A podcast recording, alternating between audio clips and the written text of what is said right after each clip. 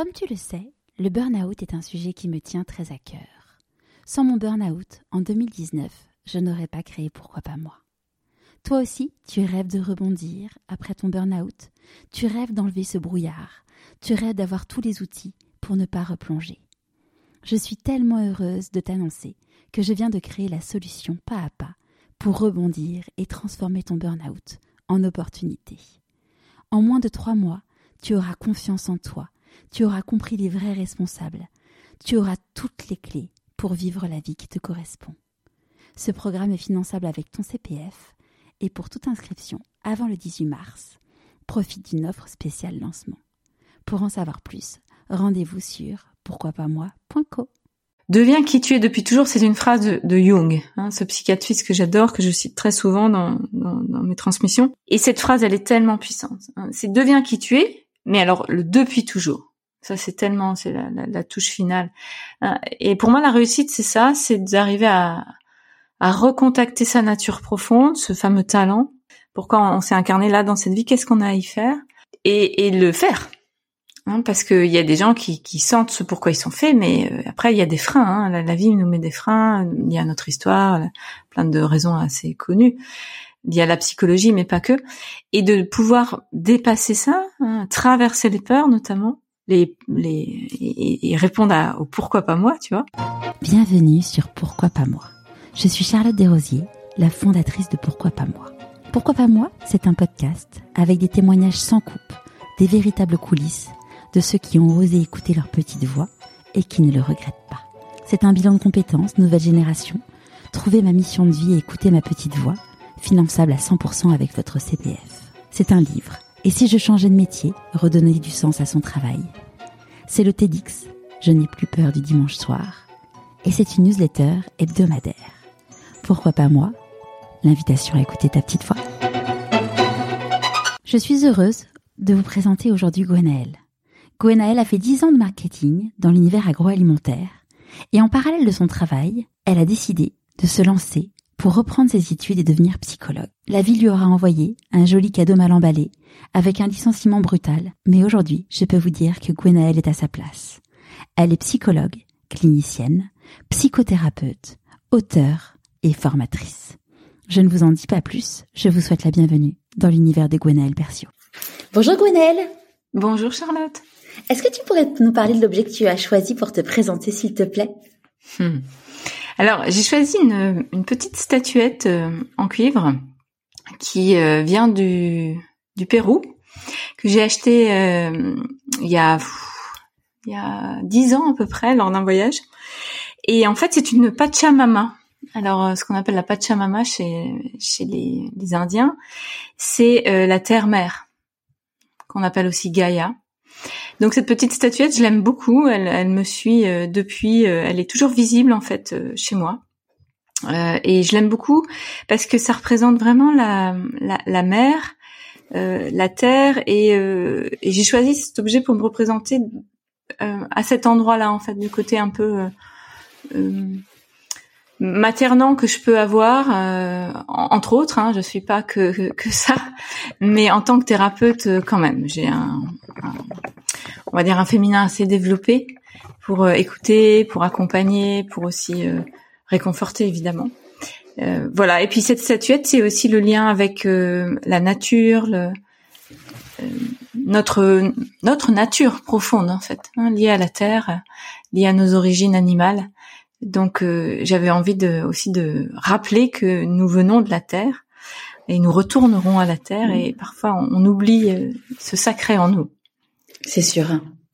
Et euh, avant qu'on parle de, de, ta découverte de tout ça, est-ce que tu peux nous tu pourrais nous raconter où est-ce que tu as grandi?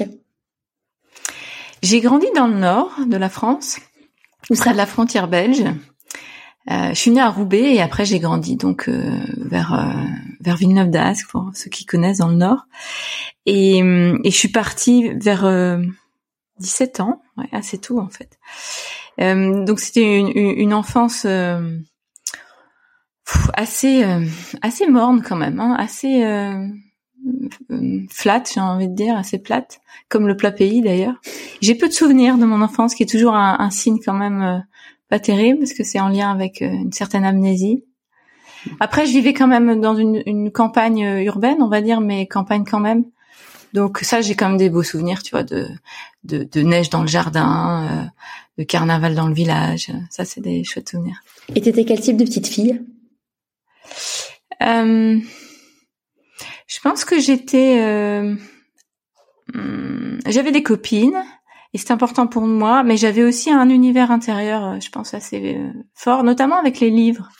Moi, c'est des bouquins qui m'ont aidé très très tôt. Notamment quand j'étais, je sais pas, je devais avoir 10, 11 ans, je lisais déjà pas mal et je lisais beaucoup de mythologie. J'étais passionnée par la mythologie gréco-romaine. Tous ces personnages, ces histoires incroyables. Je crois que ça m'enseignait aussi à un niveau subtil plein de choses. C'est sûr. Et est-ce que tu te rappelles de tes rêves quand tu étais petite fille? Pas vraiment, non. Non, je crois que c'est ça fait partie un peu des, zones un peu sombres. Si ce n'est que si je me je me souviens d'un, c'est pas vraiment un rêve, mais j'avais envie que ma vie démarre.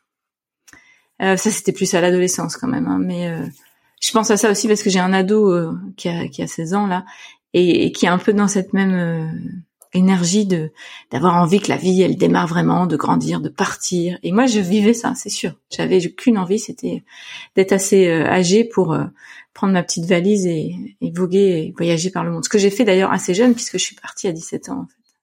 Pourquoi t'es partie aussi Enfin, t'es partie aussitôt parce que t'avais, t'en avais envie, mais euh, comment t'as comment t'as pu partir aussitôt? Euh, En fait, j'ai eu mon bac euh, à 17 ans euh, parce que j'avais un an d'avance et, et j'ai fait juste après le bac une année de prépa en pension. Donc je suis partie en fait à 17 ans et quelques mois pour faire cette année de prépa. Qui une prépa en quoi? En prépa HEC, donc en commerce, euh, à à peu près 40 bandes de chez moi. Et je revenais donc que le week-end. Euh, et, et, et, un an plus tard, puisque je n'ai fait qu'une année de prépa, je suis partie à Nancy, donc euh, là beaucoup plus loin, à 500 km. Et je suis jamais revenue dans le Nord, jamais. j'ai vécu à plein d'endroits dans, dans, le monde même, parce que j'ai vécu un peu à l'étranger. Mais euh, mais je suis jamais retournée là-haut. Parce que du coup, tu as fait quoi comme comme étude? Donc j'ai fait une école de commerce en fait moi. Donc après euh, du coup juste euh, un an de prépa. C'est ça. En fait j'ai j'ai choisi cette voie, euh, enfin choisi. Hein, Qu'est-ce qu'on choisit vraiment, je sais pas. Mais en tout cas à l'époque c'était c'était pas un, vrai choix, c'est sûr, euh, qui était guidé surtout par le désir de faire plaisir à mon père, qui était un ingénieur, entrepreneur, qui valorisait beaucoup le la réussite, l'argent. Euh, et, et moi, comme beaucoup de, de jeunes, je pense, dans ces eaux-là. J'étais assez déconnectée de moi, de moi-même, de mes désirs profonds. Donc j'ai suivi ça. En plus, j'étais plutôt bonne en maths, donc il y avait quelque chose d'assez, euh, tu vois, assez logique entre guillemets. Et je regrette pas, hein, parce que j'ai quand même vécu des choses euh, très belles pendant ces dix ans, puisque j'ai fait après donc dix ans de, de marketing, de, un peu de commercial, mais surtout du marketing. Et ça m'a permis aussi de, de voyager, vu que je gagnais plutôt bien ma vie. J'habitais à Paris. Euh, j'ai vécu des choses euh, très chouettes, très très vivantes aussi, très pleines, mais pleines d'un certain euh, comment dire, c'était beaucoup vers l'extérieur, quoi. C'était peu vers l'intérieur. Ouais.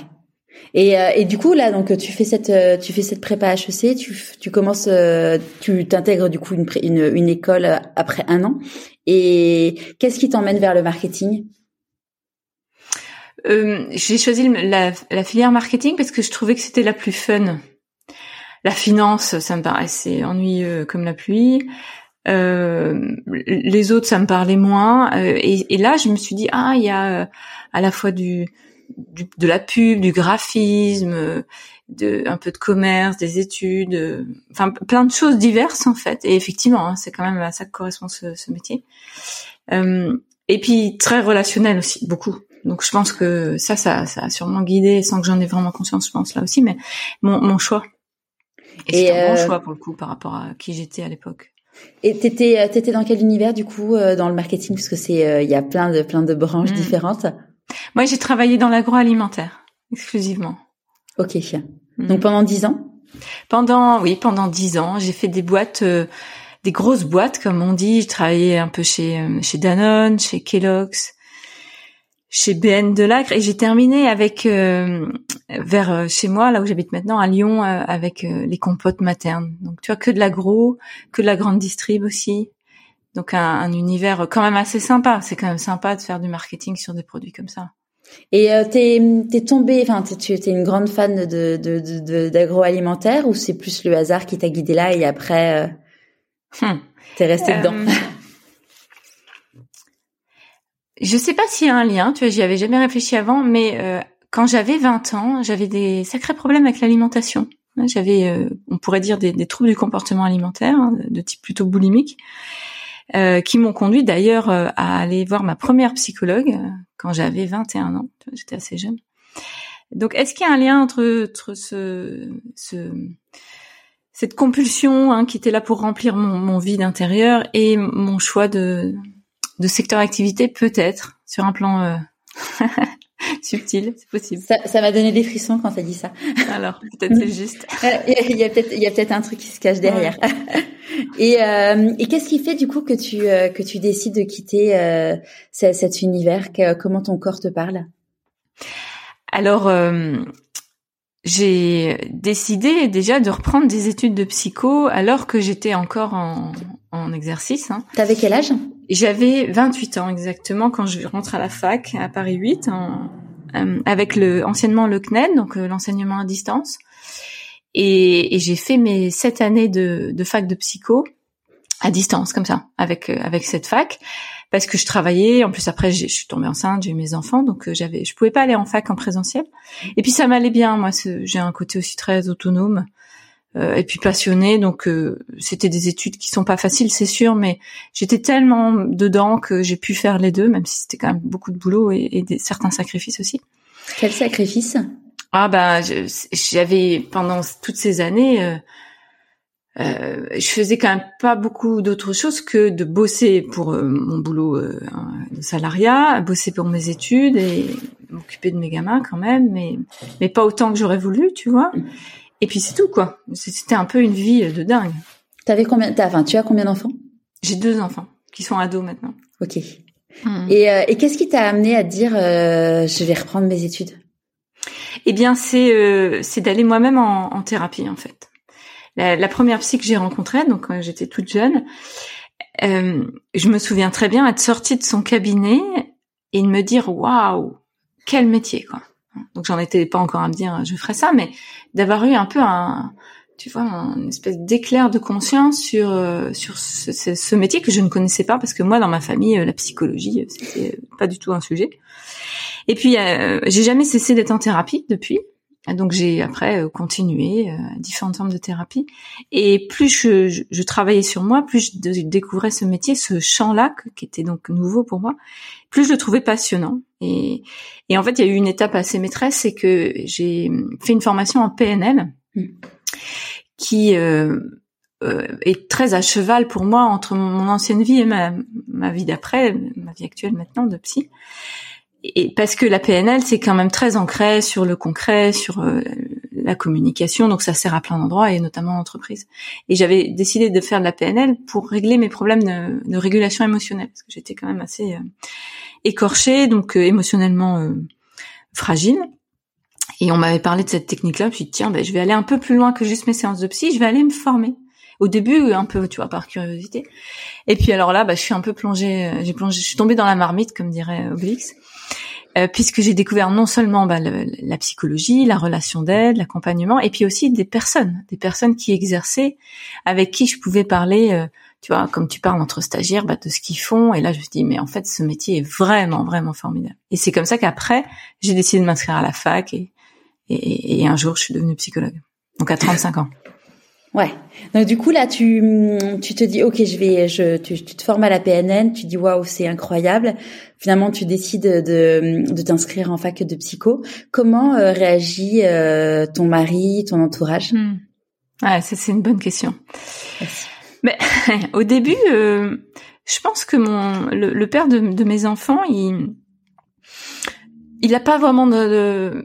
ah non, ah, c'est pas encore le père de mes enfants puisque qu'est-ce que je dis J'étais encore à Paris en fait. Euh, j'étais à Paris, j'avais pas d'enfant puisque mon premier enfant je l'ai eu à 30 ans, tu vois. Donc j'étais en troisième année de licence quand j'ai eu mon premier.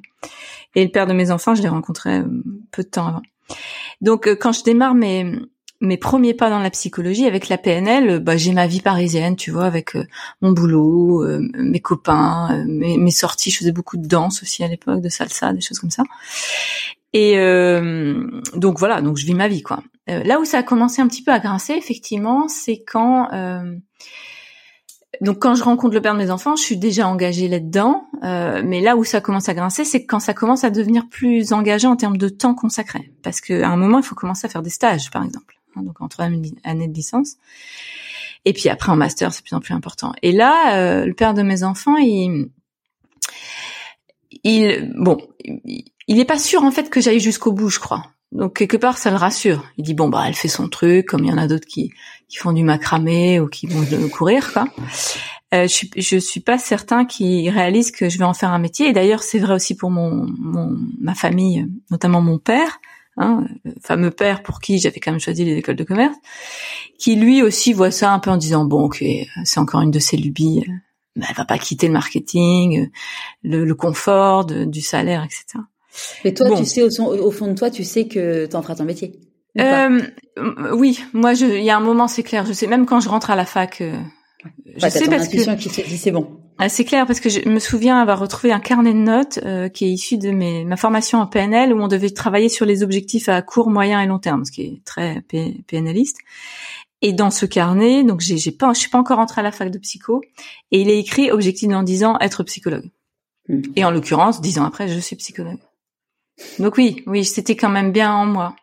Après, je me suis pas mis la pression, tu vois, parce que c'est quand même beaucoup de travail.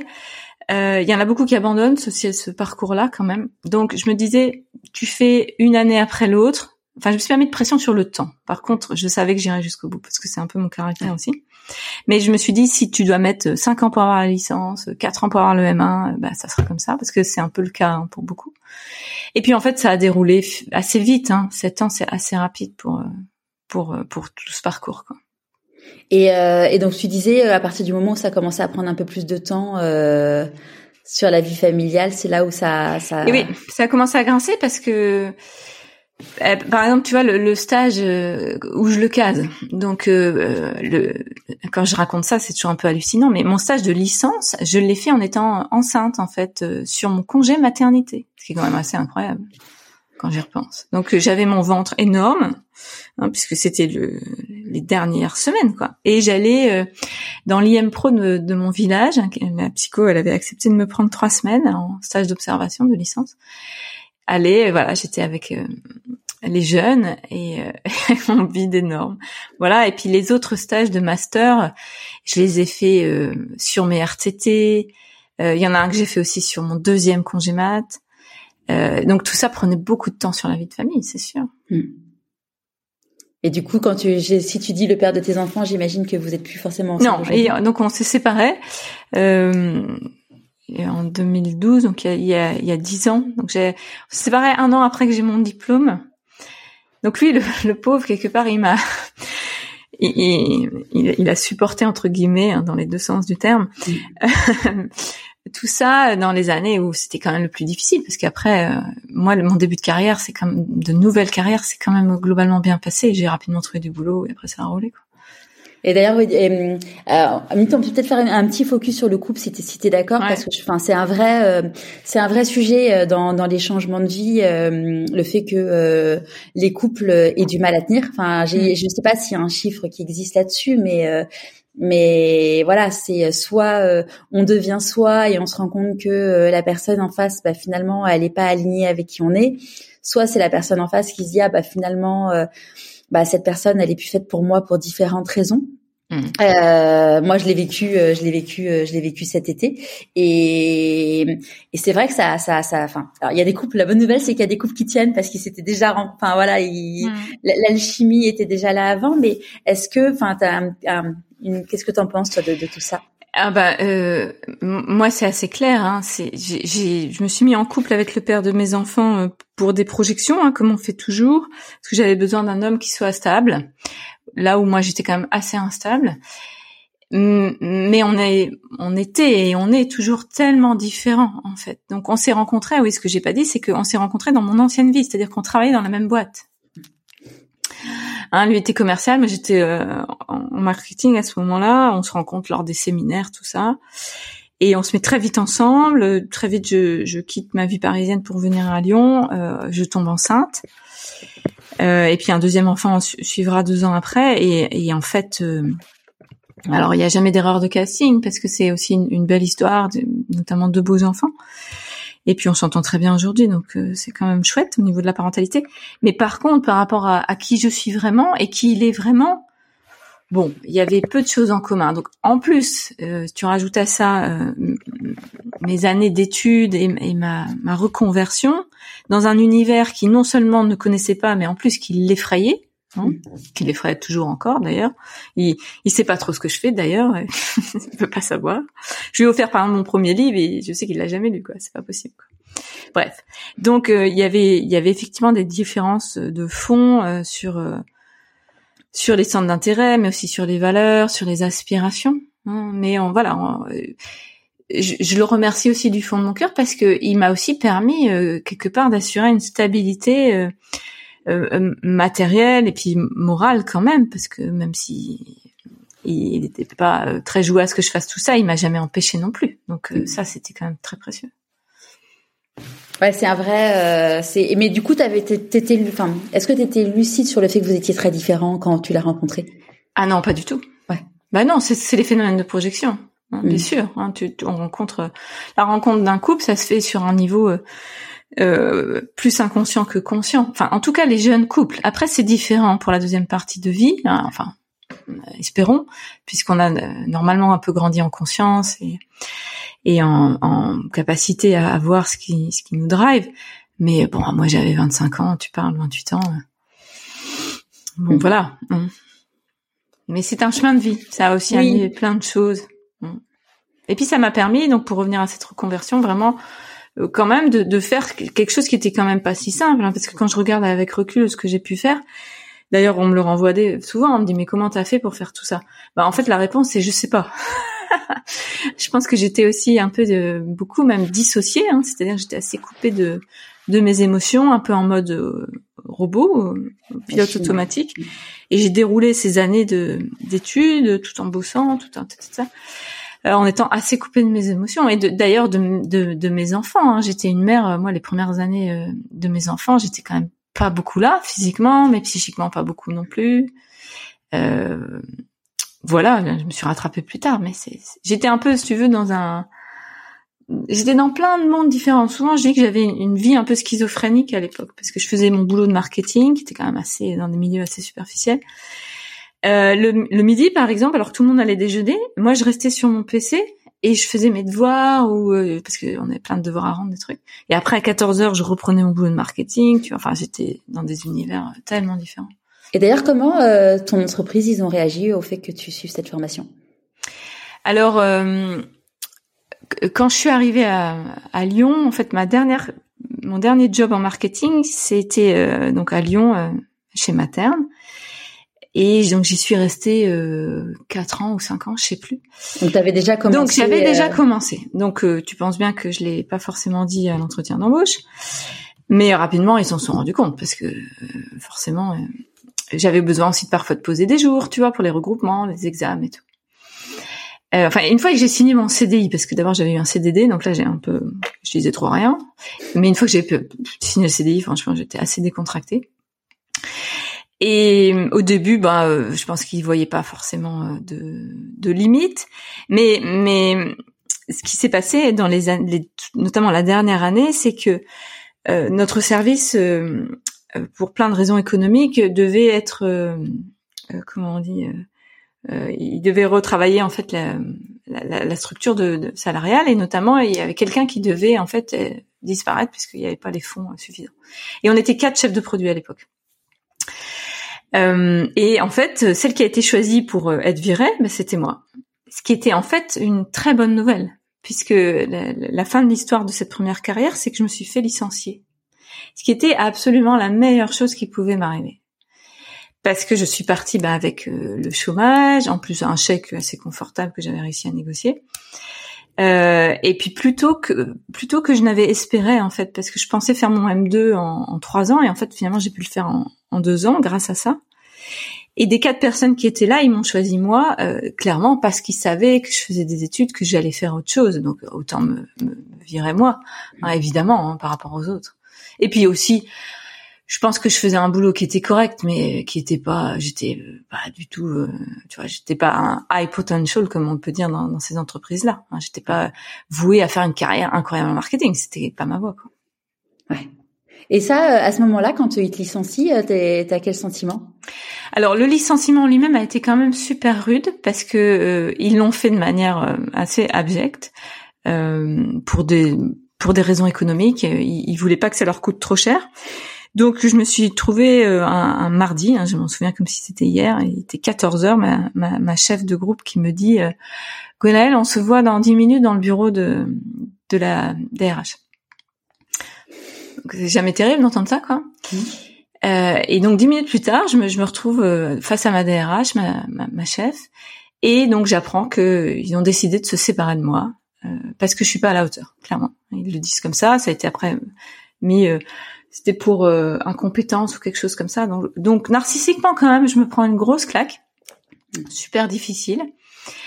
Et à, et à 16 heures, je me retrouve avec mon petit carton, comme dans les films américains, quoi, euh, à, sur le parking. Ah ouais, ça a été hyper violent. Mais hyper violent, hyper violent, avec mon, mon ex qui vient me chercher. Et puis je suis retournée qu'une seule fois pour pour euh, signer ma, ma, fin de contrat, quoi. Donc ça a été d'une violence euh, vraiment horrible, euh, mais qui m'a enseigné aussi beaucoup. Moi, j'ai beaucoup appris de ces dix ans en marketing. J'ai beaucoup appris du relationnel, de la vie en entreprise, des bons côtés, mais aussi des côtés très très sombres. Et alors là, le licenciement comme ça, bon bah après, tu penses bien quand j'ai eu des patients qui avaient vécu des choses similaires, je voyais ce que ça pouvait être, hein, cette violence de l'entreprise privée, quoi, qui peut être juste sans remords euh, et, et terrible.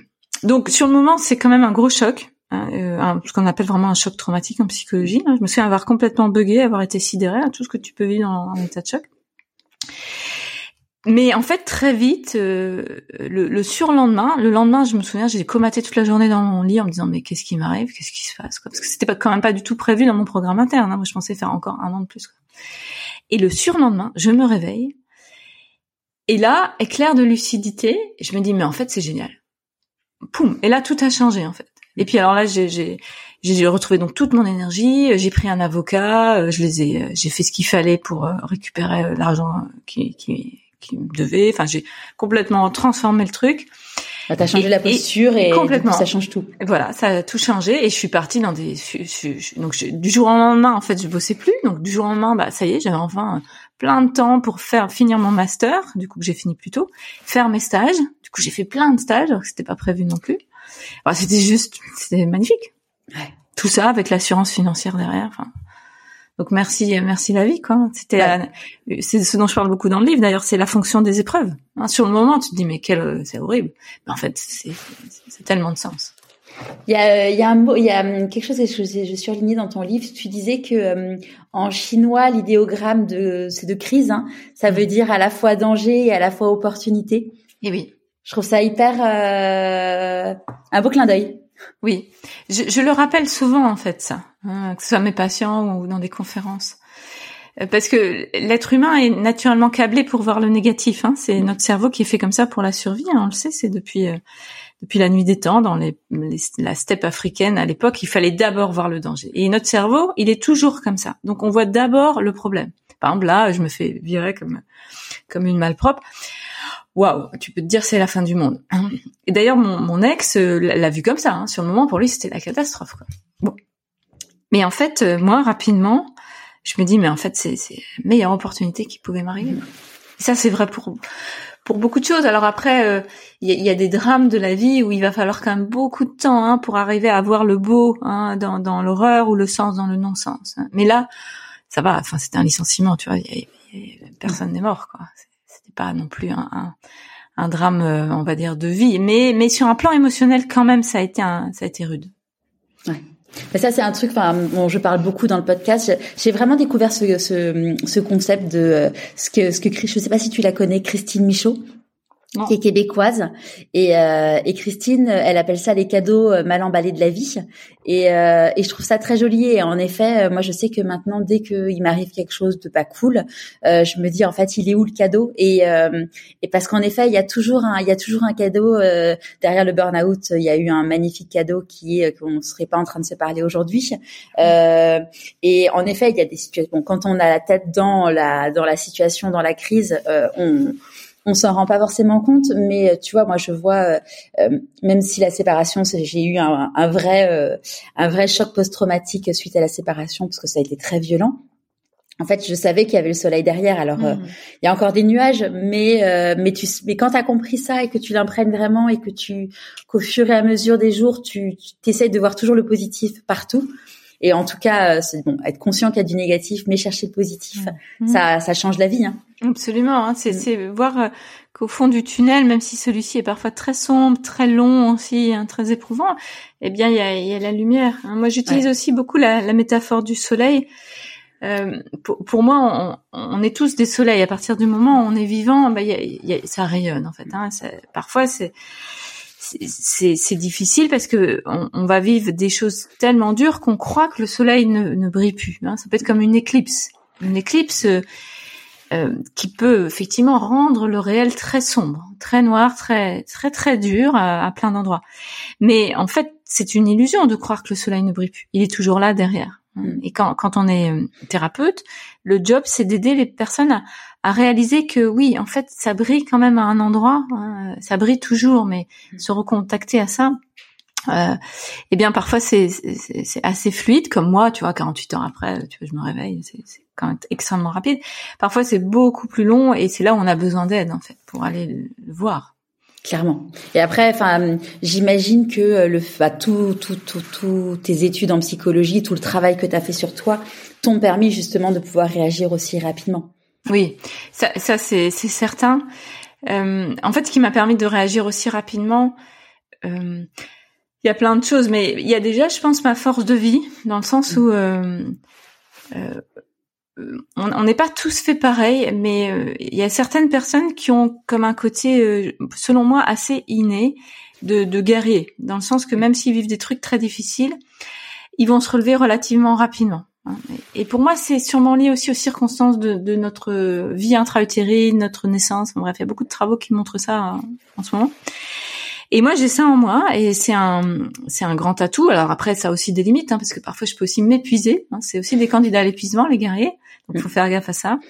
Mais n'empêche que dans l'épreuve, il y a euh, comme une, flamme de vie qui, qui, qui, on va dire, qui, qui reflambe assez rapidement. Et c'est ce qui se passe pour moi 48 heures après. Donc, ça, c'est ce qui m'a aidé. Après, ce qui m'a aidé, c'est que de manière très concrète, tu vois, j'avais presque fini mes études. Euh, donc parce qu'en fait j'étais j'étais virée en mars et en septembre j'étais diplômée. En novembre j'ouvrais mon cabinet.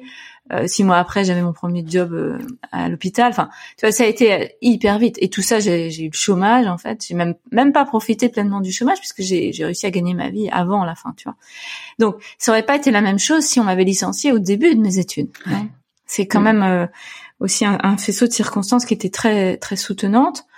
Et puis après, comme tu dis, ce qui m'a aidé, c'est effectivement de bah, le travail sur moi. Moi, j'ai commencé à donc à, travailler sur moi très très jeune, aussi lié à mes traumas d'enfance, et j'ai jamais arrêté. Donc j'ai toujours été dans une quête de connaissance de moi, de régulation de mes émotions. Euh, de découvrir aussi euh, qui j'étais et évidemment quand tu fais aussi des études de psycho alors surtout quand c'est un peu tardivement parce que quand tu as 20 ans je pense que tu le vis pas pareil mais mais moi je les vivais pleinement je pense avec vraiment aussi la quête de de savoir qui je suis. Et, c'est sûr que ça aide de faire ce genre d'études. C'est sûr.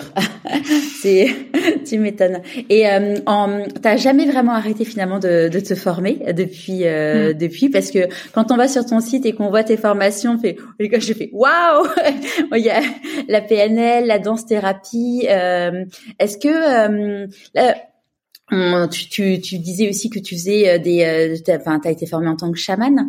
Euh, enfin, même si je pense qu'on n'est pas formé en tant que chaman. Ouais, on dit pas ce mot-là. Oui, c'est ça. J'ai appris, j'ai appris euh, la pratique des soins. ça allait pas.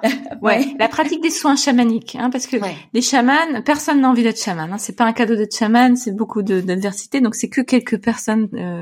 Pourquoi tu dis que c'est pas un cadeau?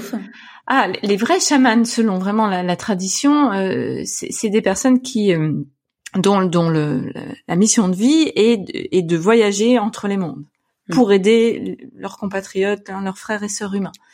Et voyager entre les mondes, eh ben c'est c'est pas que voyager dans la lumière, hein, c'est aller voir aussi l'obscurité. Euh, c'est un monde, le monde chamanique, qui est loin d'être les petits papillons et les, petits nuages et le petit soleil qui va bien. Hein. Mm. Donc, euh, pour avoir rencontré euh, notamment une vraie chamane du Guatemala et avoir parlé avec elle quand elle a su qu'elle était désignée par son grand-père pour poursuivre en fait ce, ce travail-là sur Terre dans cette incarnation, elle aurait bien fait autre chose. Hein. Après, il y a les hommes et les femmes médecines. Ça, c'est une appellation différente qui désigne les personnes qui euh, euh, qui ont des capacités euh, pour soigner les gens avec cette approche-là. Mais c'est pas pour autant encore des chamans pour moi. Les chamans, ils sont très rares. Puis après, t'as les, les, les thérapeutes qui s'intéressent à tout ça mm. et qui sont sensibles à ça, ce qui est mon cas. Moi, j'ai fait effectivement des formations. je, je, du coup, je m'ouvre à ce à ce plan-là je pense que j'ai des perceptions qui m'aident, mais euh, je reste très humble là-dessus parce que c'est, on va dire, c'est quelque chose qui me nourrit à, plein d'endroits, mais mais comme le reste, hein, comme euh, l'attachement, comme la psychologie énergétique euh, et tout ce que j'ai pu faire effectivement, parce que j'ai, t'as raison, j'ai jamais arrêté. Ouais. c'est toujours en cours d'ailleurs. oui, en fait, j'ai l'impression que euh, à partir du moment où tu mets un pied dans dedans dans toutes ces euh, dans voilà, dans le développement personnel, il y a tellement d'approches euh, que du coup, c'est difficile enfin, il y a une grande curiosité qui fait qu'on n'a jamais envie d'arrêter. Ben, ça dépend des tempéraments. Hein. Mm. Moi, j'ai des collègues psychologues, par exemple, ou thérapeutes qui qui sont pas forcément dans des, des soifs comme ça de découverte, hein, qui, qui, qui aiment ce qu'ils font, mais qui font aussi plein d'autres choses à, côté. Moi, mon, mon boulot, c'est ma passion, si tu veux. Hmm. Donc euh, moi, quand on me demande, bah, justement, quelle est ma passion, déjà, je dis que c'est mon boulot. Et quand on me demande ce que je fais à côté, euh, bah, en fait, ce que je fais à côté, c'est, par exemple, si je pars euh, faire un stage, moi, c'est un stage de, de, travail sur soi en lien avec des, des, approches qui me passionnent. Enfin, tu vois, je je, je fais pas vraiment de, de sport ou d'art ou des choses comme ça. Même l'écriture, qui est le domaine de création où, où, je, je, sens que j'ai des choses à, à faire, et j'écris sur la psychologie, tu vois. Donc c'est surtout la passion en fait moi qui me m'amène à être tellement là-dedans.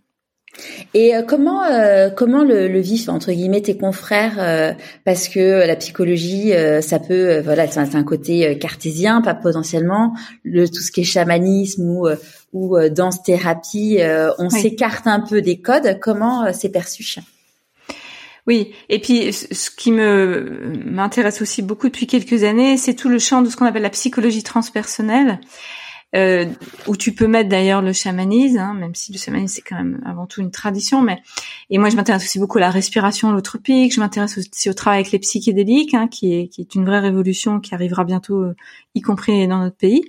Donc tout ça c'est des approches effectivement qui peuvent paraître assez euh, flyées, hein, assez perchées pour euh, pour des psychologues euh, ou des des médecins plus classiques. Euh, bah, quand j'étais à l'hôpital, puisque j'ai dû arrêter mon travail à l'hôpital il y a un an et demi maintenant, mais euh, j'étais perçue effectivement comme un peu euh, atypique. J'étais pas la psychologue euh, classique, déjà parce que je faisais de l'EFT, de la psychologie énergétique, hein, une technique un peu étrange quand tu es médecin, où tu tapotes des points d'acupuncture euh, pour aider les gens. Donc déjà là, je sortais un petit peu du, du lot. Et puis alors quand euh, quand il, enfin quand quand il a été su, parce que je, je n'en parle pas ouvertement, mais forcément quand on me demande où j'ai passé mes vacances et que je dis que j'ai passé euh, jours à faire un stage de chamanisme, bon, ça éveille une certaine représentation de moi. Là, effectivement, j'ai pu basculer sur euh, une catégorie un peu étonnante. Mais moi, j'ai toujours eu la chance d'avoir des, des collègues euh, plutôt ouverts, plutôt tolérants, ou en, ou en tout cas suffisamment euh, gentil, correct pour ne pas être dans un jugement. Moi, j'ai, contrairement à d'autres, hein, parce que c'est pas vrai pour tout le monde. Hein, je crois que peut-être euh, énergétiquement, j'ai, j'ai dû attirer des gens plutôt cool. Et, et j'ai jamais dû défendre, tu vois, euh, ma manière de d'être ou de faire. Ça a toujours été très très cool. Et ton entourage personnel, le fait que tu que tu t'éveilles à tout ça, comment ils ont réagi? Ben, en fait, je, dans l'amitié, si je commence par ça, euh, il y a des tris qui se font en fait naturellement. J'ai pas du tout les mêmes amis aujourd'hui qu'il y a il y a 10 ans et encore moins qu'il y a 20 ans, hein, évidemment, puisqu'il y a 20 ans je faisais du marketing. Aujourd'hui, je fais de la psychologie très euh, transpersonnelle, donc c'est juste deux mondes très différents. Donc euh, je pense que mes amitiés ont évolué aussi avec ça et avec des amis qui me qui me correspondent. Euh, et après, dans, la, dans mes relations amoureuses, bon euh, voilà, j'ai expliqué l'histoire du père de mes enfants, hein, qui qui est dans son monde et moi je suis dans le mien, mais ça n'empêche pas qu'on s'entend très bien aujourd'hui pour les enfants. Et après mes relations amoureuses, c'est pareil, elles ont un peu suivi. Hein. Là, je suis dans une relation plus stable depuis euh, cinq ans avec quelqu'un qui, pour le coup, partage avec moi tout ça. Donc, c'est, on travaille même ensemble. Donc, c'est, là, il y a quelque chose qui est, vraiment chouette de pouvoir maintenant pas tous les endroits de ma vie, mais beaucoup d'endroits de ma vie être dans une certaine euh, cohérence, fluidité. Hein, il y, a, peu de dissonance. Et tu disais du coup que tu as, travaillé à l'hôpital, donc tu avais ton, ton propre cabinet plus tu travaillais à l'hôpital Donc moi j'ai mon diplôme de, psy en, 2011, donc tu vois ça fait 12 ans maintenant. Mmh. Euh, j'ai travaillé euh, donc en, en, cabinet libéral jusqu'à récemment parce que en fait j'ai voulu arrêter un moment, j'avais envie d'avoir plus de temps, donc j'ai arrêté mon cabinet physique. J'ai encore quelques patients mais très peu. Euh, et je me suis consacrée progressivement euh, à la formation parce que je suis formatrice aussi, j'ai un organisme de formation depuis euh, quatre ans à la supervision puis au stage thérapeutique.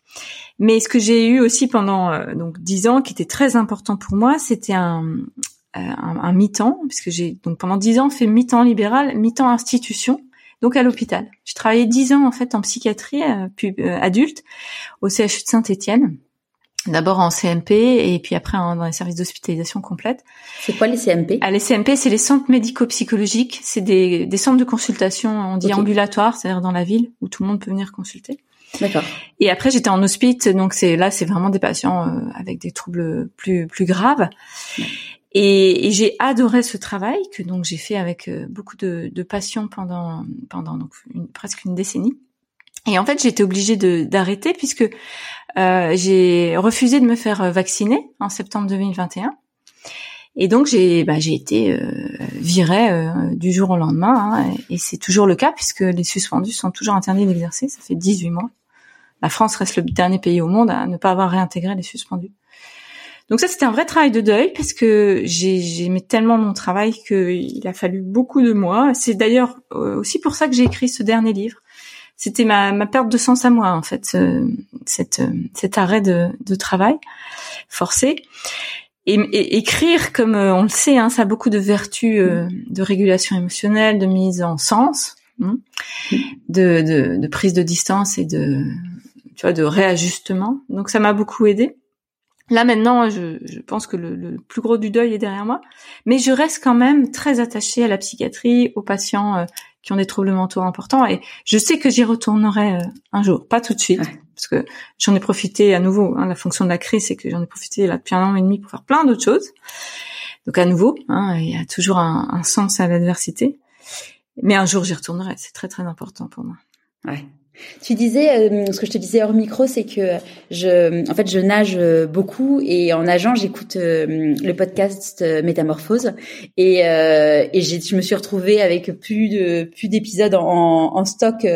Du coup, j'avais déjà écouté ton épisode avec avec Anne et, je me suis dit, bon bah c'est pas grave, je vais réécouter, je vais je vais te réécouter une deuxième fois et tu avais abordé une métaphore, une métaphore que je trouve très jolie du fait de dire que euh, euh, quand on change de vie, euh, c'est comme on, on, si on, on est, il y a le trapèze et qu'il faut sauter pour attraper le trapèze. Hmm.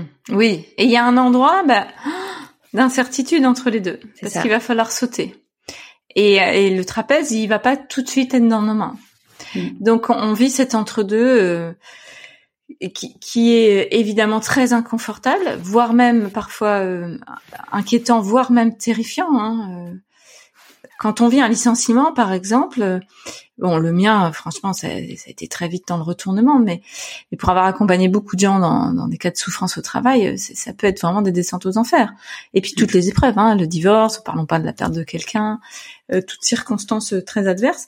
Il y a ce moment d'incertitude et, et, le cerveau humain déteste l'incertitude. Hein.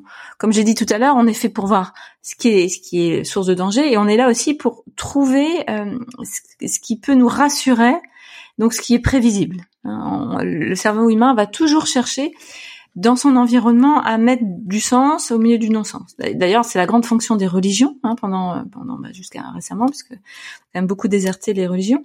Elle avait ces, la religion avait cette fonction de de donner du sens hein, euh, à des choses qu'on comprenait pas. Hein. Par exemple, pendant, pendant longtemps, on pensait que les éclairs c'était la, colère de Dieu. Hein. Donc, il faut mettre du sens au niveau symbolique, il faut mettre du sens aussi bah, avec les autres. En étant avec les autres, on, on met du sens à l'adversité. Ça, c'est très important. Euh, et, et, quand tu vis donc ce moment-là, là entre les deux, avec tu lâches mais t'as pas encore le trapèze.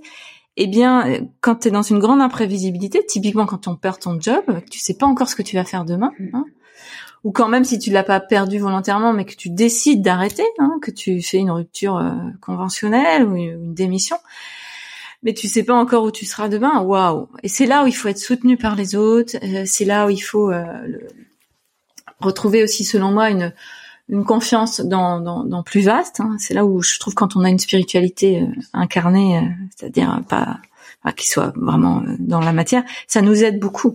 Mmh avoir foi, hein, la, la, fonction de la foi là aussi. Ouais, foi en la vie et se dire que, que ça va ça va bien se passer. C'est ça.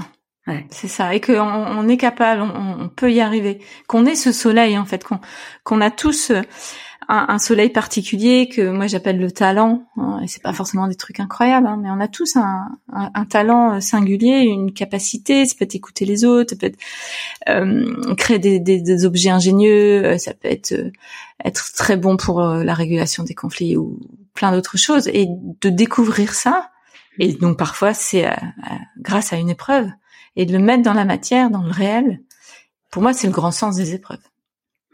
C'est, ça m'a fait sourire parce que euh, donc là, tu as, écrit un livre qui s'appelle Traverser la perte de sens euh, chez euh, chez Erol et dans la conclusion, tu dis qu'on est tous une personne exceptionnelle et euh, et j'ai fait un TEDx en mai dernier et qui s'appelle Je n'ai plus peur du dimanche soir. Hmm. Et je conclus euh, pareil en disant euh, voilà qu'on est tous une personne exceptionnelle et que euh, justement quand on est aligné avec qui on est, quand on sait pourquoi on est là, quand on connaît ses talents, quand on quand on, on découvre sa zone d'ombre, qu'on l'accepte et que du coup bah du coup ça laisse passer la lumière, mmh. ça nous permet de, de, réveiller cette personne exceptionnelle qu'on est parce qu'on est tous en effet exceptionnels. Absolument. Mm. Et, et moi d'avoir travaillé euh, dix ans donc en psychiatrie avec des gens très abîmés évidemment, euh, qui eux sont loin de, d'adhérer à ce qu'on vient de dire, tu vois, euh, ils diraient plutôt mais non la vie elle est juste terrible et je suis juste rien. Et eh bien d'accompagner des, des, personnes qui sont dans des telles difficultés, moi ça m'a vachement appris sur euh, euh, ok, au milieu vraiment du là du noir, noir, noir, eh bien il va falloir trouver un, un début de lumière, quoi. Donc euh, euh, des fois, tu j'ai sorti mes rames hein, plus d'une fois. Mais moi, je suis toujours partie du principe que si la personne elle est vivante, si elle est là devant moi, c'est qu'il y a un sens à son existence. Hein. Et pour avoir en plus travaillé beaucoup avec des personnes suicidaires, donc qui voulaient partir, mais hein, qui étaient euh, face à moi, donc manifestement ça ne marchait pas. Et ben c'est qu'il y avait un sens, hein. un sens en, l'occurrence par exemple à l'échec des tentatives de suicide. Hein, dire ok si vous êtes toujours là c'est qu'il y a un sens. C'est quoi le sens hein? Si si euh, si quelqu'un est chrétien, par exemple, euh, je vais dire si Dieu ne veut pas de vous, hein, comme j'ai dit une fois très, de manière très émouvante à une patiente, c'est qu'il y a il y a quelque chose à trouver hein, dans, dans dans la signification, dans le sens, dans la valeur en fait, à votre présence sur cette terre. Et ça, des fois, alors Hein, c'est pas miraculeux, mais on va dire que ça, ça permet de changer d'énergie, hein, de passer du mm. grand désespoir à ah ok, il y a peut-être un petit truc quoi. C'est ça, quelque chose qui s'éclaire. Exactement. Ouais. Ça me ça me fait penser à deux de mes invités du podcast qui ont essayé de se suicider. Euh, je pense à Anne Cazobon que tu connais peut-être, qui est d'ailleurs euh, chamane maintenant. Mm-hmm. Et Anne, euh, elle était prête, elle était sur un quai de métro prête à, à sauter. Mm. Et euh, et en fait, il y a quelqu'un qui qui lui a parlé et cet homme lui a sauvé la vie. Je sais plus ce que cette personne lui a dit, mais ça lui a sauvé la vie parce qu'en fait, euh, euh, bah, elle s'est dit bah non, en fait, je je, je saute pas. Et, euh, et, donc elle a pris en main euh, le parcours de sa vie. Et, et, je pense aussi à Philippe Croison que tu connais sûrement, qui qui a traversé la Manche sans bras et sans jambes. Ah oui. Et Philippe, il a essayé de se suicider. Donc, il était euh, sans bras, sans jambes. Il a essayé de se suicider, mais euh, il s'est, euh, il s'est bourré la gueule. et sauf qu'il dit, bah déjà, marcher avec des prothèses c'est compliqué, mais bon, se bourrer la gueule c'est encore plus compliqué. Il avait mmh. prévu de sauter dans une rivière parce qu'il s'est dit, bon bah au moins je vais couler direct avec ses prothèses. Et puis en fait. Il, voilà, il a cherché le, il a cherché le courage entre guillemets dans, dans l'alcool et en fait, il est sorti de sa voiture et, en fait, il est tombé directement. Il n'a pas réussi à se relever, donc il n'a pas réussi à tomber dans l'eau. Et bon, aujourd'hui, voilà, Philippe, il a depuis, mm. il a, il a, plus que rebondi, c'est le cas de le mm. dire. Et, et c'est un, c'est un message formidable d'espoir parce que, ouais. Mais oui, l'espoir. Hein. L'espoir, c'est vraiment pour moi la, la symbolique de l'espoir c'est la flamme. Et donc je parle souvent de ça de la, la, la, flamme intérieure qui parfois effectivement est toute toute petite hein. mais à nouveau si on est vivant elle existe. Donc comment on va on va vraiment attiser cette petite flamme par petites petites choses hein. par exemple quand, quand tu es en grande dépression c'est insupportable euh, d'entendre que la vie elle a du sens qu'il y aura forcément un moment que ça ira mieux. Il y, a des moments où tu, juste tu peux pas entendre ça. Donc dans ces moments là quand, quand tu accompagnes, eh ben, tu es à côté hein, et, et tu, tu, consoles, comme dit Christophe André, qui a écrit un magnifique bouquin euh, qui s'appelle euh, la, Consolation, mm. et qui dit hein, de son expérience de psychiatre euh, qu'il a appris un peu sur le tard à quel point en fait le, le principal c'était jamais les mots ou les techniques, c'était être à côté d'eux, hein, être au chevet d'eux. D'ailleurs, la psychologie clinique, par exemple, clinique, ça veut dire être au chevet d'eux. Hein, et, d'être juste là. Et ça, en fait, ça va euh, attiser la flamme, un petit à petit. Et à un moment, on mettra peut-être des mots. À un moment, on, cherchera des solutions concrètes, hein, mais mais en respectant tellement euh, euh, finement et, respectueusement, voilà, ce, temps en fait hmm. psychique. Ouais. Comment t'écoutes ton intuition? Mon intuition. Mon intuition s'est beaucoup développée euh, en devenant euh, psy. Pas tant évidemment euh, par les formations, hein, on imagine bien, mais mais par l'exercice de mon métier avant tout, et puis aussi par le travail sur soi, d'aller à la rencontre de, mes zones sombres, hein, de, pouvoir les accueillir le mieux possible, de les traverser, et ainsi faire effectivement de, la place pour autre chose, de l'énergie, de la lumière, de l'intuition. Et hum, et aujourd'hui, je vois que euh, il y a des moments quand je, suis avec quelqu'un, mais ça peut arriver aussi euh, même en conférence ou en formation hein, quand je transmets. Il y a des choses qui me viennent, qui m'étonnent après. C'est-à-dire qu'il peut y avoir des moments où euh, je me dis mais qui parle Qui parle à travers moi mm. Et, et c'est particulièrement touchant quand je suis avec euh, un patient où il m'est arrivé parfois d'avoir juste les quelques petits mots qui avaient besoin d'être dits. Et ça, c'est des instants juste magiques. Hein. C'est des instants de flow, hein, vraiment le, le, flow qui est vraiment cette fluidité en fait de l'instant où on est juste au bon endroit et où le bon geste, le bon mot, parfois c'est juste le regard hein, qui, qui, qui, est exactement parfait par rapport à ce dont a besoin le, la personne. Et ça, je trouve ça tellement. Euh, déjà, c'est merveilleux. Enfin, je, je m'ébahis à chaque fois de ça. Et puis l'autre vertu de, de, ce développement de l'intuition, qui pour moi en fait surtout de l'alignement, c'est que c'est tellement plus reposant. Tu vois, euh, moi je me souviens mes premières formations, j'étais quand même euh, assez stressée parce qu'évidemment tout, tout, ce qui est nouveau et stressant par définition. Et là je vois bien quand j'ai à transmettre, quel que soit le cadre, euh, une fois que j'ai fait le minimum de préparation pour être voilà, logistiquement pas stressé. Après, en fait, je sais que ça va, ça va aller, que j'ai, j'ai en fait cette cette aide qui vient d'ailleurs, qui va être présente. Si par exemple j'ai une question difficile, par exemple quand je fais une conférence, euh, je peux être stressée des questions qui pourraient me mettre, tu vois, là, à un endroit inconfortable. Je suis un peu stressée, mais pas longtemps, parce que je me dis, mais en fait, t'inquiète, les mots vont te venir. Et ça, mais du coup, c'est, je vois bien que je fais mon métier de manière euh, euh, beaucoup plus euh, euh, reposante qu'avant. Je sais que ça va venir en fait. La plupart du temps. Hein. Parfois, je peux aussi bugger, évidemment. mais tu restes humaine. Voilà, mais évidemment. Comment tu célèbres tes réussites? Comment je célèbre mes réussites? Euh... Euh... Euh, je fais rien de particulier, Mais hum, je intérieurement en fait je je je, je savoure en fait l'effet qui est très très chimique d'ailleurs hein, on sait bien dopamine sérotonine tout ça c'est quand même bien connu. Euh, je je peux par exemple tu vois en, en, parlant à quelqu'un après prolonger cet effet-là. Par exemple, là, je viens de passer deux jours à Paris où, où j'ai fait pas mal de choses pour pour ce livre. Et, et j'étais vraiment contente d'en parler à, à, mon chéri en rentrant, de lui raconter, bah alors il y a eu ça, il y a eu ça, etc. Et, et ça c'est une manière pour moi de célébrer, bah c'est par exemple ces deux jours où où il y a eu euh, où il y a des réussites en fait. Donc de, de le partager. Euh, et puis ça me donne surtout en fait ces moments-là de, de l'énergie euh, pour euh, pour continuer parce que je travaille quand même beaucoup, hein, même trop à, des endroits, donc je peux être aussi euh, fatiguée parfois. Mais de de, de savourer ces moments-là, tu vois, ça me donne envie de continuer à des endroits où parfois je me dis Gwen, allez là tu, tu, tu n'y vas pas. Bah si en fait j'y vais. Et puis bon parfois j'arrive à dire non aussi parce que c'est fait partie aussi de l'équilibre. Voilà. À quel moment dans ta vie tu t'es dit pourquoi pas moi?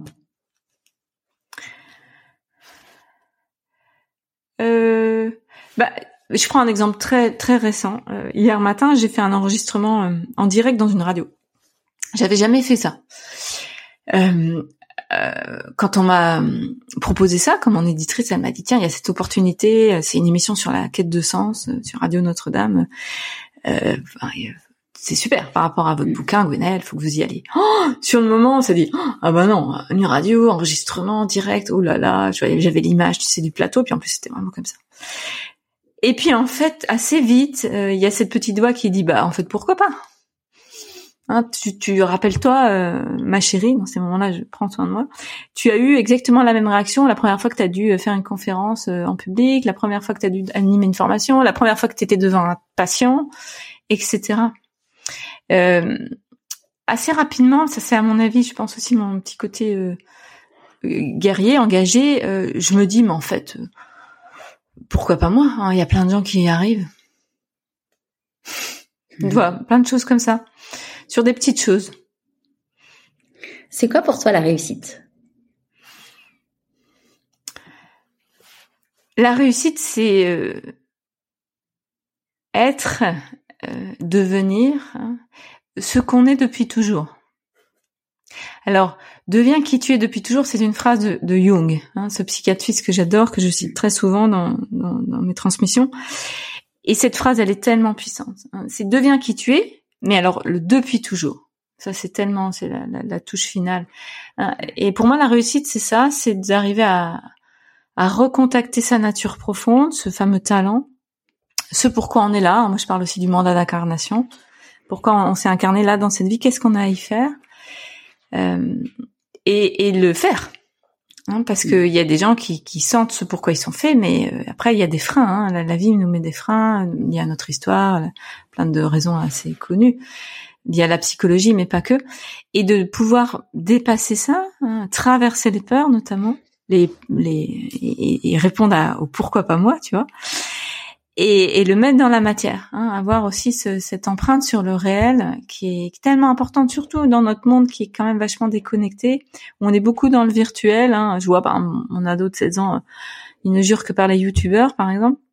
Bon, il y a des choses intéressantes là-dedans, mais aussi comment est-ce qu'on peut être aussi dans vraiment dans la matière, quoi, parce que nous sommes des êtres incarnés. Et, et pour moi, la réussite, c'est dans cette incarnation euh, accomplir ce pourquoi on est fait. Pourquoi ce pourquoi on est descendu hein, Parce que moi j'ai vraiment une vision de que nous sommes des êtres avec une âme hein, qui, qui vibre de vie en vie à l'intérieur de nous, et qu'à chaque incarnation on descend pour faire quelque chose de précis.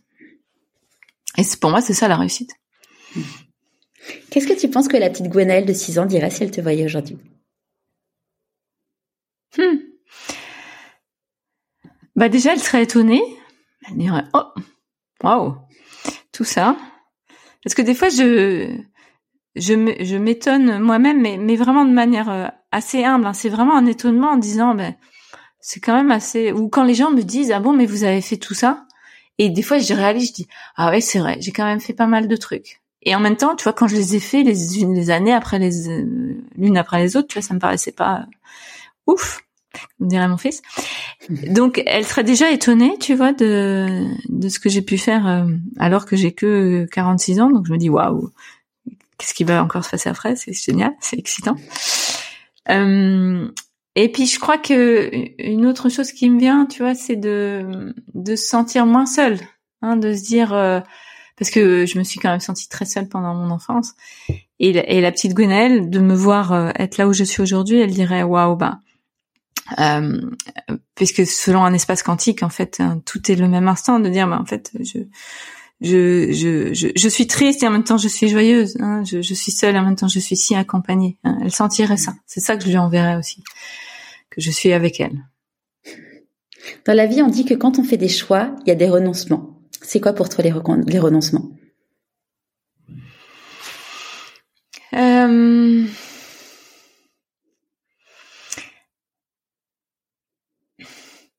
Moi, j'ai du mal à, dans ma propre vie, j'ai pas l'impression d'avoir fait beaucoup de renoncements.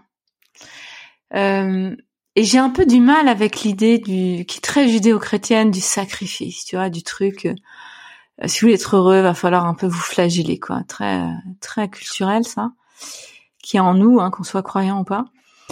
Euh, moi, j'ai plutôt une vision que si on, croit que on, perd quelque chose, c'est juste c'est une croyance. C'est-à-dire que c'est un peu une illusion. Euh, par exemple, euh, moi quand j'ai été licenciée, bah, c'est sûr que sur le moment il y a quand même du stress au niveau financier. Mais en fait, euh, la suite a bien montré que c'était un, complètement une illusion, hein, que, que je renonçais pas à grand chose.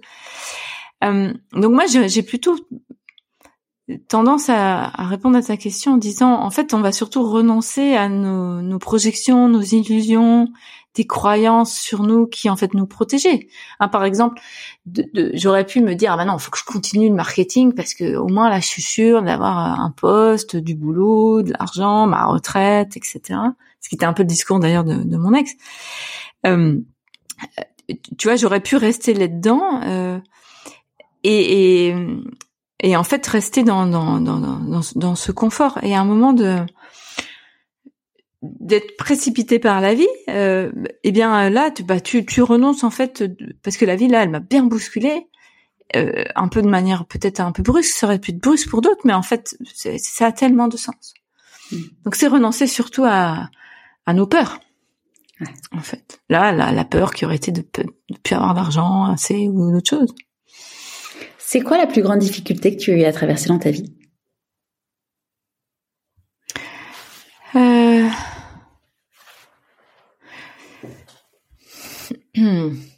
La plus grande difficulté, euh... le plus grand défi, moi, que m'amène la vie, je pense que c'est la parentalité. C'est d'être mère, vraiment. Euh, et c'est ce qui m'a fait le plus grandir. C'est ce qui continue à me faire le plus grandir, puisque moi j'ai eu une maman qui était euh, qui était quand même pas très bien psychologiquement euh, anxieuse dépressive euh, et, qui décédait prématurément. Moi j'avais 16 ans. Et puis un père qui était pas là. Donc donc être parent tu vois pour moi c'était quand même un sacré défi. Mais je suis devenue quand même mère assez jeune hein, à, à, 30 ans alors que j'aurais pu la renoncer à ça tu vois et être dans, dans mes peurs et mais ça a été un des claques énormes de devenir mère. C'est c'est mes mes plus grandes angoisses, c'est lié à, au, fait d'être d'être maman et ça l'est encore aujourd'hui. Et, et, pour moi, c'est le vrai défi, euh, en tout cas de mon existence. Hein. Pour d'autres, ça peut être l'amour, qui a pas été simple non plus pour moi, mais euh, mais là-dessus, je pense que j'étais plus aidée. Mais je sais que dans mon mandat d'incarnation, il y a ce que j'ai à faire dans mon boulot, mais il y a aussi à à être une meilleure mère. Euh, pour moi symboliquement et à travers mes enfants que ce que j'ai pu avoir dans, dans, dans mon début de vie là, dans celle-ci et, dans d'autres incarnations.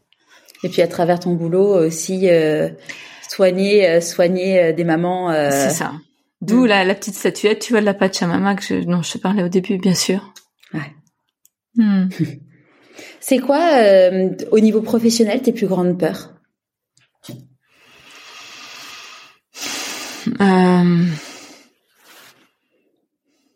Si, il y a une peur qui est encore en moi. Euh, assez fortement parfois.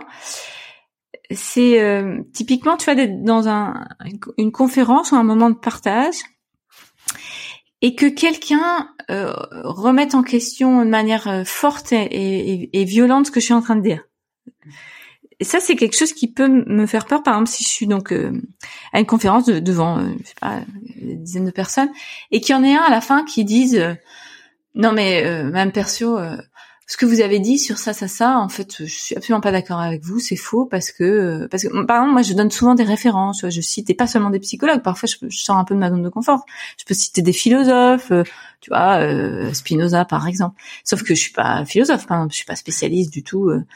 Et, et, parfois, j'ai peur que, tu vois, d'avoir un revers là de quelqu'un qui, qui serait un sachant. Hein, donc ça, c'est un peu mon côté petite fille, je crois euh, qui, qui, qui me, me balait d'un, d'une ou deux phrases et d'être dans un moment, tu vois, de, de grand malaise, voire de honte. Donc j'ai, j'ai ça parfois, j'essaye de, de calmer ça parce que sinon je vais attirer ça un jour. Donc j'ai pas mm. du tout envie de le vivre. Mais ça parle aussi de ma, d'un endroit de moi qui, euh, bah, qui est, qui est évidemment comme tout le monde, hein, on n'est pas toujours euh, tout à fait euh, sécure, tout à fait confiant, qui peut douter. Et en même temps, euh, j'observe que ça m'empêche pas de, faire quoi. Je, parfois j'ose aller dans des, des, thèmes ou des sujets que je ne maîtrise pas, mais qui me passionnent, donc je tente quand même. Mais parfois j'ai peur de ça. C'est, c'est pense, le, une des, des le petit syndrome de l'imposteur aussi, parce qu'il y a plein de gens qui parlent, qui parlent de choses dont, ils maîtrisent rien du tout et ça les dérange pas. C'est ouais. ça, c'est ça. Alors euh, parfois je me dis, mais Gwen, euh, attention, là tu vas dans un endroit, mais dans ce cas-là, tu vois, je prends un peu des précautions oratoires. Je dis bon bah là, je, je vous parle par exemple de philosophie. Bon, je suis pas philosophe, mais ça, ça me parle. C'est comme ça que je le comprends. Et, et, du coup, ça permet aussi de me redescendre mon stress. Quoi. Ouais. Je crois que c'est une, c'est une peur euh, euh, qui est encore là. Après, j'en vois pas trop d'autres parce que j'ai tellement observé, tu vois, depuis dix ans, depuis que je suis devenue psycho, que que la vie est tellement généreuse avec moi, c'est fluide, les choses elles arrivent que ça, ça a vraiment euh, fait grandir ma confiance en fait dans. Oui, parce que tu es à ta place. Et oui, je crois parce que je suis à ma place en fait. Donc il y a mm. quelque chose qui est qui, qui est vachement plus confort quoi. Mm. De quoi t'es la plus fière aujourd'hui? Euh... ben, j'ai d'abord envie de parler de mes enfants quand même, d'être euh, une bien meilleure mère avec eux là qui sont ados que quand ils étaient tout petits. Euh, d'avoir pu euh, guérir des, blessures, des traumas quand même assez balèzes d'attachement. Euh, ça, c'est une grande satisfaction et une fierté aussi, je crois, parce que j'ai une belle relation avec mes enfants qui vont plutôt bien. Et puis au niveau professionnel, euh, quand je vois les retours que j'ai de mes bouquins ou de transmission orale et que je lis euh, donc j'entends que les gens sont vraiment euh, aidés par ce que je dis ou ce que j'écris, que ça, ça les a fait rebondir dans des moments où vraiment ils étaient dans le noir ou qu'ils ont vu euh, un sens différent et que ça a changé la donne. Là, je suis vraiment très contente parce que je me dis c'est des petites graines et c'est pour ça que d'ailleurs j'ai commencé à écrire. C'était pour diffuser en fait euh, plus largement ce que je faisais tous les jours avec mes patients ou à l'hôpital et, et j'avais envie de, de, de, diffuser de données à plus plus vaste en fait. Mmh. Si tu croises une personne euh, demain et qui te dit euh, que tu n'en es là que grâce à de la chance, qu'est-ce que tu auras envie de lui répondre? Hmm. Eh ben, je dirais que la chance, c'est peut-être le, le, hasard et que la définition du hasard par Einstein, c'est Dieu qui se balade incognito sur Terre. Là, ah, je la connaissais pas celle-là. Einstein aurait dit ça. Il a dit le hasard, c'est Dieu qui se balade incognito sur Terre. Donc pour moi, Dieu, c'est c'est l'énergie, c'est la puissance de la vie, c'est euh, les cadeaux de la vie, c'est la fonction de la crise, que dans toute épreuve il y a un sens, euh, que en fait on est très aidé, mais parfois on, on a tu vois, des, un masque devant les yeux et on ne voit pas, mais en fait on est, il y a des aides partout. Hein, c'est les synchronicités dont parle Jung très bien aussi, hein, les coups de pouce de la vie, les cadeaux mal emballés dont tu parlais. Mm. Et je dirais que euh, s'ils voient la chance comme ça, bah oui, alors dans ce cas-là, j'étais très aidée par la chance. Est-ce qu'il y a un conseil que tu aurais aimé recevoir et que du coup que tu aimerais donner aujourd'hui? Eh bien, peut-être aussi l'action, parce que pour compléter ce que je viens de dire, hein, euh, donc euh, la, chance, la, la, vraiment dans le sens de, l'énergie qui nous aide, elle existe, mais il faut aussi agir. Il y a cette phrase que, j'aime bien qui dit "Aide-toi et le ciel t'aidera, et tu connaîtras l'univers et les dieux". Hein, c'est ça la phrase complète. Et cette, phrase, je, la tiens pour, mienne depuis très longtemps, avec le, les premiers mots, qui est "Aide-toi". Tu recevras les aides, c'est sûr, mais il va falloir un peu te bouger, quoi. si tu euh, restes assis sur ton canapé, et bah, il va rien se passer. Hein. Tu peux lire euh, de la, la, psycho, de la philo, écouter tous les podcasts que tu veux toute la journée, mais si à un moment tu sors pas de chez toi pour être dans la matière, hein, que ça soit, je sais pas, envoyer un CV, euh, oser parler à quelqu'un, sortir tes baskets et courir et je ne sais quoi d'autre, le monde ne va pas changer parce que nous sommes le moteur de de notre vie en fait. Donc, euh, je vais citer Spinoza pour le coup, qui mm. parle de la puissance d'agir, hein, qui dit bien que la joie vient de la puissance d'agir et que à l'inverse, la tristesse vient de l'impuissance. Effectivement, pour avoir travaillé avec des patients très dépressifs, euh, c'est l'arrêt de la vie en fait, hein, la, dépression et dans ce cas-là, la tristesse est immense parce que tu as l'impression que tu peux plus agir. Et, tout le travail avec quelqu'un qui est dépressif, c'est ça, c'est d'inverser, c'est de retrouver notre petite flamme dont on parlait tout à l'heure, et commencer par des petits pas. Donc la, la, la puissance d'agir, non seulement elle nous permet de d'être dans la joie, mais elle nous permet bien sûr d'accomplir hein, ce pourquoi on, on, est là. Hmm. Et c'est quoi le meilleur conseil qu'on t'ait donné?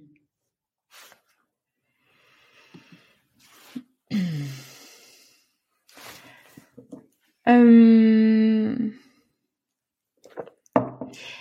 Eh bien, j'ai envie de parler de ma mère en fait, qui est donc qui est partie quand j'étais jeune, mais euh, bon, ma mère, elle me parlait pas beaucoup, mais elle incarnait euh, euh, quand même une force en fait. elle, elle n'a pas eu le temps de le faire, mais elle avait des ambitions. Elle était infirmière, ma mère, puis après cadre, et, et je sais qu'elle, ça m'émeut de parler d'elle. elle, elle aurait voulu aller plus loin. Elle voulait fonder notamment une clinique avec des médecins. J'ai découvert ça après sa mort. Euh, et elle avait, euh, même si euh, la vie en a décidé autrement, elle avait envie de, de faire des choses en fait. Et que et je crois que d'avoir vécu avec cette maman ces 16 années, ça m'a imbibé de ça. Je pense que elle m'a donné ça en fait qu'il va falloir et je suis très émue de ça va s'entendre de parler d'elle que que la vie c'est quand même une sacrée aventure que c'est chouette d'avoir des ambitions, c'est chouette d'avoir des désirs, euh, c'est d'aller de l'avant, c'est pas de rester assis sur son canapé. C'est une femme très dynamique et en même temps prise par la dépression. Il y avait une grande ambivalence en elle, mais mais il y avait aussi une force en fait, une force, une force de vie que qu'elle m'a donnée en fait, et que j'ai j'ai toujours en moi. Hmm. C'est quoi tes prochains défis? Euh, mon grand défi, actuelle, c'est de trouver un équilibre euh, dans ma vie en, termes de temps, parce que je travaille beaucoup, encore trop, et par exemple, je, je passe pas assez de temps à faire du sport. Hein. Ça n'a jamais été mon truc, mais euh, en plus les années passant, on se rend compte que quand même, il va falloir s'occuper de ce corps hein, si on veut pas, s'il veut qu'il nous accompagne bien jusqu'à la fin. Donc typiquement, je passe pas assez de temps euh, à m'occuper de mon corps, à faire du sport, à être dans la nature, à être avec mon chéri, être avec mes enfants. Parce que quand on est passionné, mm. c'est génial d'être passionné, hein, mais alors c'est un peu moins génial pour ceux qui vivent avec vous. c'est très dur de vivre avec des passionnés, je mm. crois. Mm. Euh, et puis c'est aussi ses limites, quoi. Et donc moi, mon grand défi, c'est de trouver euh, un équilibre entre euh, nourrir euh, ce que j'aime, quoi. Donc ma passion, c'est très important, et en même temps arriver à dire non. poser mon téléphone, mon portable et aller faire complètement autre chose, tu vois. Ça c'est, j'y suis pas encore. Hein. ouais, c'est le vrai enjeu. Hein. Enfin, moi je vois, moi je suis, je suis passionnée mais par plein de sujets différents. Donc je, je suis pas spécialiste, mais je suis passionnée par plein de sujets. Et en effet, il y a des moments, tu dis t'es avec tes enfants, t'as envie de profiter d'eux, mais en même temps t'as ce truc qui te, qui te, qui te, où t'as envie de creuser ce sujet. Et c'est, c'est ça. Donc j'aspire à une sagesse euh, qui euh, devrait venir avec l'âge, j'espère. Euh, et puis sinon, il va falloir que je la développe pour, euh, voilà, être plus posée quand même. Oui, puis le sport, c'est arriver à trouver le sport qui te qui te fait du bien et qui fait que tu as envie après d'y aller, quoi. C'est ça. Hmm. Petit challenge. C'est ça, c'est mon, grand défi. Est-ce que euh, tu aurais un conseil à donner aux personnes qui, nous écoutent et là qui, qui sentent clairement qu'ils ont euh, une perte de sens? À part évidemment de lire euh, ton livre Surmonter euh, qui permet de traverser la perte de sens, mais oui, avant avant qu'il le n'a rien, n'a rien d'une formule magique, hein, évidemment. C'est tellement complexe tout ça.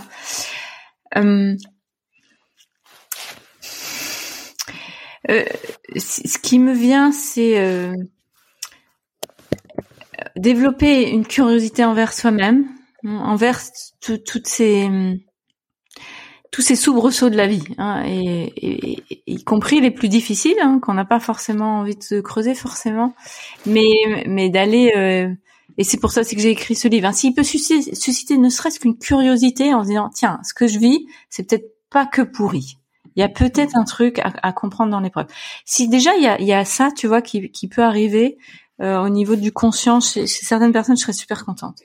Et après, bien sûr qu'il y a mille choses. Hein. Il y a la vertu du petit pas, hein, de la première action.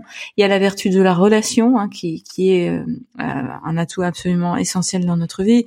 Il y a aussi euh, la, la, foi en plus vaste, hein, la confiance aussi en, en plus grand, euh, la spiritualité va aussi là, et plein d'autres choses. Mais, mais s'il y avait un, un, premier petit pas, ça serait ok. C'est si ce que je vis a une vertu, que peut-être je peux absolument pas voir maintenant parce que je suis trop dans le noir, mais que je me fais un peu le pari que plus tard je la verrai. Ok, ça change quand même la donne.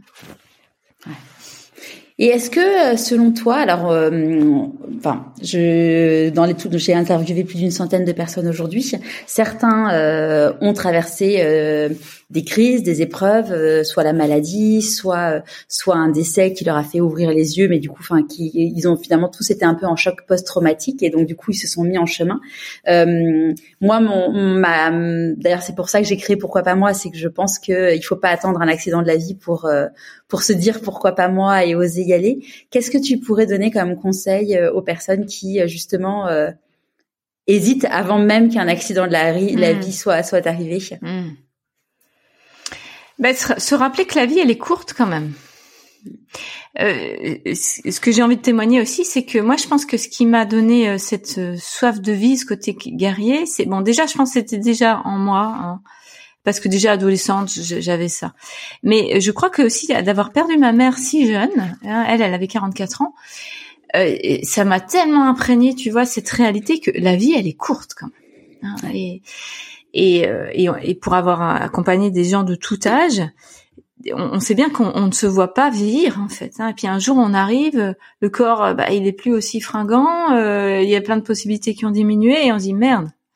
Euh, il est toujours temps de faire plein de choses passionnantes, hein, même sur, sur, sur les dernières décennies, hein, évidemment.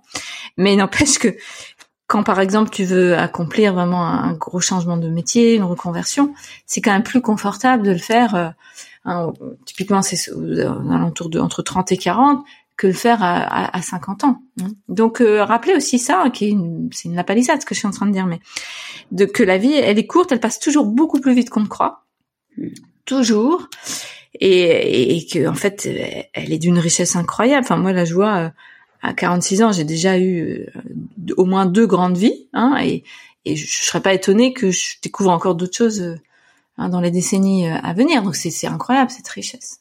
Ouais. Et euh, au tout début de l'interview, tu disais euh, que tu avais aucun souvenir de ton enfance, que c'était euh, l'amnésie. Pas beaucoup comment... en tout cas. Ouais. Comment mm. tu l'expliques Enfin, comment ça s'explique le fait qu'on soit amnésique ah, ça, ça s'explique très bien aujourd'hui en, en, psychologie et notamment la psychologie du traumatisme. Euh, on, on, on, connaît en fait les mécanismes neurobiologiques qui ont lieu dans le cerveau qu'on appelle la dissociation. En fait, quand, quand on a vécu une enfance difficile, et quand je dis difficile, hein, beaucoup de gens pensent, euh, bah il y a eu de la violence, euh, des coups, euh, de l'inceste, des choses comme ça, des, grosses pertes. Donc ça, c'est évidemment, ça existe. Mais il y a aussi ce qu'on appelle les traumas d'omission. Hein, c'est quand il s'est pas vraiment produit des choses, mais on a surtout manqué. Donc manquer de présence parentale, manquer de, de câlins, manquer de compliments, manquer de soutien. En fait, hein, c'est ce qu'on appelle trauma d'omission dans le sens, ce qui a fait traumatisme, c'est surtout ce qui n'a pas eu lieu. Et donc que ça soit les traumas manifestes ou les traumas d'omission, Euh, quand ça, ça a duré longtemps, hein, et surtout si la personnalité était plutôt sensible, hein, euh, parce que ça sera encore plus fort, eh bien, tu peux avoir des phénomènes donc de dissociation qui, concrètement, c'est de l'amnésie, puisque euh, l'enfant, plus tard l'ado, peut-être, peut continuer encore l'adolescence, se protège en, en étant dans une zone un peu d'inconscience, c'est-à-dire qu'il il fonctionne, hein, il est là, il va à l'école, il fait ce qu'il a à vivre dans sa vie d'enfant, mais le, vécu émotionnel euh, en lien avec ce qu'il vit dans sa vie n'est pas là. Et c'est ce qu'on appelle la dissociation. C'est en gros, tu fonctionnes, hein, un peu presque au radar parfois, mais euh, l'émotion ne s'imprime pas. Et si l'émotion ne s'imprime pas, les souvenirs ne s'impriment pas. Parce que pour, pour garder en, en mémoire un souvenir, qu'il soit positif ou négatif, il faut euh, une émotion très forte. Donc c'est pour ça que par exemple, moi, j'ai, un souvenir très précis du moment où on a annoncé la mort de ma mère. Par parce que l'émotion était tellement forte que là, tu vois, il y a, là, c'est quelque chose de très, très fort. Mais, mais pendant longtemps, parce qu'après, je l'ai retrouvé grâce à la thérapie, je n'avais pas de souvenir de ce qu'il y avait eu juste après, tu vois, tous les jours qui ont suivi. Parce que mon cerveau, en fait, il a été traumatisé, évidemment. Et donc, il y a eu un afflux euh, d'hormones hein, qu'on connaît bien, la kétamine, la morphine, qui, qui m'ont dissocié pour que je puisse continuer à fonctionner. En l'occurrence, aller au lycée à cette époque. Mais émotionnellement, j'étais complètement coupée. Et c'est ça qu'on appelle la dissociation. Et donc, euh, tu, tu peux vivre ça sur des années où, en fait, t'es là, mais t'es pas vraiment là. Mais tu peux, notamment grâce à la thérapie, retrouver. Hein. Moi, j'ai retrouvé aussi, euh, euh, grâce aux photos, tu vois, des, et puis le travail en thérapie, des choses qui sont revenues un peu à ma mémoire. Ouais. Est-ce que tu aurais un conseil de lecture à partager avec nous? Euh, ouh là là, alors là, moi, moi la lecture, tu sais, c'est encore une autre passion. Euh, je, je, déborde de livres chez moi. Mon chéri, il se plaint parce qu'il est obligé de construire des nouvelles bibliothèques régulièrement. Donc choisir un seul livre, euh, euh, euh, c'est toujours hyper difficile pour moi. Euh, me vient quand même parce que je me plonge beaucoup dans, dans, dans la pensée de Jung là depuis pas mal de, de mois et, et, je voudrais à nouveau parler, j'en ai déjà parlé de ce bouquin, je crois, mais de, du bouquin de Frédéric Lenoir hein, euh, sur euh, sur Jung, qui est qui est un petit trésor. Hein. Frédéric Lenoir, il a ce talent de nous amener de manière accessible des, des pensées complexes. Hein. Il a fait la même chose avec Spinoza d'ailleurs. Et, et, ce bouquin, je trouve qu'il ouvre à, la psychologie des profondeurs euh, que, que nous a transmis Jung, mais aussi à la philosophie, à la spiritualité. Donc c'est d'une grande richesse c'est euh, Jung, un voyage vers soi. C'est ça. De Frédéric Lenoir. Mm. Voilà, merveilleux, merveilleux bouquin. À qui as-tu envie de dire merci et pourquoi avant qu'on se quitte? Eh bien, euh, j'ai envie de remercier ma mère. Hein. C'est un peu euh, très émouvant pour moi de d'avoir pu parler de ma mère aujourd'hui puis je vais confier aussi que euh, aujourd'hui c'est un jour particulier puisqu'on est le 23 mars 2023 et ça fait exactement 30 ans que ma mère est partie euh, au pays des étoiles. Mm. Donc c'est peut-être pour ça, tu vois, qu'elle était très présente dans, dans mes paroles aujourd'hui, ce qui est ce qui est quand même euh, très très rare que je parle de, de ma maman. Donc j'ai envie de la remercier parce que elle et moi, je pense qu'avant avant de m'incarner, on avait fait ce contrat qu'on allait vivre ça, que ça allait être dur pour toutes les deux, mais que ça allait aussi nous faire grandir hein, sur un plan subtile de, de l'âme. Et euh, elle, là où elle est, je crois qu'elle continue son chemin. Et moi, je, je, continue mon chemin dans cette incarnation pour euh, pour être euh, qui je suis. Hmm. Merci beaucoup, Gwenelle. Merci à toi, Charlotte. J'espère de tout cœur que cet épisode vous aura plu. Si c'est le cas, je vous invite à vous abonner sur votre plateforme d'écoute préférée et mettre 5 étoiles et un commentaire sur Apple Podcast. Pour moi, c'est énorme. Pour continuer à suivre les aventures de mon invité et recevoir des conseils pour écouter votre petite voix, inscrivez-vous à la newsletter et suivez Pourquoi pas moi sur Instagram. Vous avez tous les liens dans les notes de l'épisode. Et évidemment, n'hésitez pas à en parler autour de vous. Je vous dis donc à vendredi pour la newsletter et à dans 15 jours pour le prochain épisode.